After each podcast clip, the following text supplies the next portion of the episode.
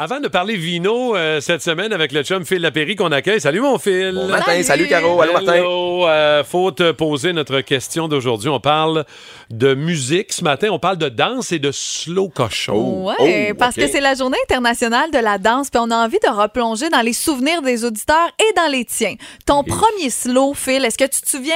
Bon, c'était en quelle année, c'était sur quelle chanson? Et c'était avec qui? Aïe, aïe, OK. Faut, faut savoir que votre sommelier est pas un grand danseur. À part quelques slows, il faut vraiment que j'aille un petit verre dans le nez. Mais à l'époque, je buvais pas de vin. On peut retourner en secondaire 4, donc 1988, OK. avec euh, la plus belle fille de l'école. On s'entend, Sandra Roy, c'était quelque chose. Sandra Roy. Ouais, Sandra Roy de la- l'école La Frontalière à Quaticook. Et le slow, c'était ça, ce que vous entendez. Dream On de Aerosmith, un album de 1973. Très mauvais millésime, l'année de naissance de votre marchand de bonheur. Oui, oui. Et euh, c'est un, un beau slow avec une super fille, puis je vais me rappeler de ce moment-là à jamais. Je me rappelle pas si on s'est embrassé, probablement. Ben oui, ben J'avais pas les mains baladeuses, Martin, j'étais un petit peu sale à l'époque. Ouais, ouais. Hey, je te ramène en 73. Oui. Ou à peu près, non, pas en 73, mais. C'est c'est un beau souvenir quand Steven même. Tyler, ben oui, non, j'aime mieux, j'aimais mieux Sandra Roy que Steven Tyler. quoi. Je suis euh, présentement sur Facebook en train de stalker Sandra Roy. Je l'ai trouvée, t'es Hey. amie avec elle. Oui, oui, puis on a une super. En fait, j'ai une belle relation avec toutes mes ex. Ça vient même dans mes lancements. Puis tout le kit, toi. Ok, C'est vrai qu'elle qu'elle est très, très belle. Oui, Bravo. oui, oui, oui. Euh, tu vas envoyer beaucoup de monde sur sa page, là, je pense.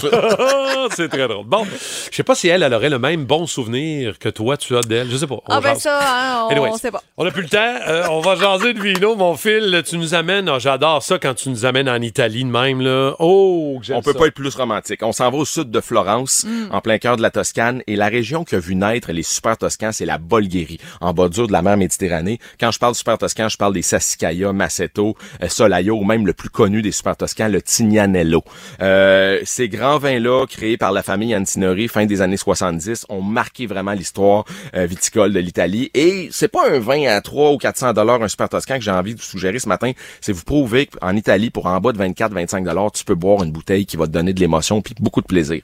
On s'en va sur une cuvée qui s'appelle Poggio ai Ginepri. Et ça, c'est le mot magique artenais, ceux qui sont dans l'auto. Pensez à du gin. Ginepri, qui veut dire les genévriers, les petites baies de genévrier qu'on rajoute dans les assiettes pour, en fait, pour des, dans les recettes pour amener, un- pour parfumer les, les créations culinaires. Et pour faire, bien sûr, le gin. Donc, Ginepri, c'est fait par la Tenuta, donc le domaine Argentiera. Vous allez me dire, Argentine, non, aucun lien avec l'Argentine. Argentiera, en italien, c'est de l'argent, parce que les parcelles sont situées sur une ancienne exploitation de mines d'argent. Et ce domaine-là a créé, en fait, c'est un partenariat très puissant deux grandes familles très notoires, les frères euh, Frantini, qui sont les magnats de la, la- des magnats de la mode en Italie, et la fameuse famille Antinori, donc euh, ceux qui ont créé les super toscans. Ils se sont dit, en 99, on va faire un domaine, mais on va livrer des cuvées qui sont abordables Ouais. pour le grand public. Et pour 23,80, t'en as plein les babines, c'est vachement réussi, c'est intense, c'est parfumé, c'est envoûtant, c'est sudis. Et J'ai une- juste hâte d'égoûter. Je te le dis Ouais. tout de suite. Là, je regarde la bouteille, je t'écoute parler.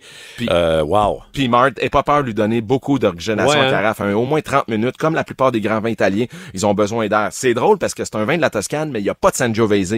C'est du Cabernet Sauvignon, il y a du Merlot, il y a du Cabernet Franc, puis un peu de petit verre d'eau. Donc, c'est des assemblages ça a l'air bordelais. bon, c'est super beau. euh. Puis tu sais, tu- cherches ceux qui sont dans l'auto, une belle canisse, là, une belle fiole italienne pour ta blonde, faire triper ta blonde en fin de semaine, ou ton chum, whatever, c'est vraiment la bouteille que ça te prend. Ginepri, euh, qui est le nom euh, de la cuvée, là, là, donc rappelez-vous Oui. de Genièvre, du baie de Genièvre. Puis, tu sais, un risotto avec des cuisses de canard confite, euh, cannelloni en sauce tomate, une belle pièce de viande barbecue. On annonce un week-end merveilleux. Donc, ça va être délicieux. C'est Met- le vin parfait pour Ouais. notre week-end, ça, Phil. Mettez ça en carafe, puis sinon, euh, tu peux l'enligner 5-6 dans ton cellier. Ça peut vieillir facilement 7-8 ans euh, à l'horizontale et à la fraîcheur. C'est comme nous autres, on aime bien ça de toucher à la fraîcheur.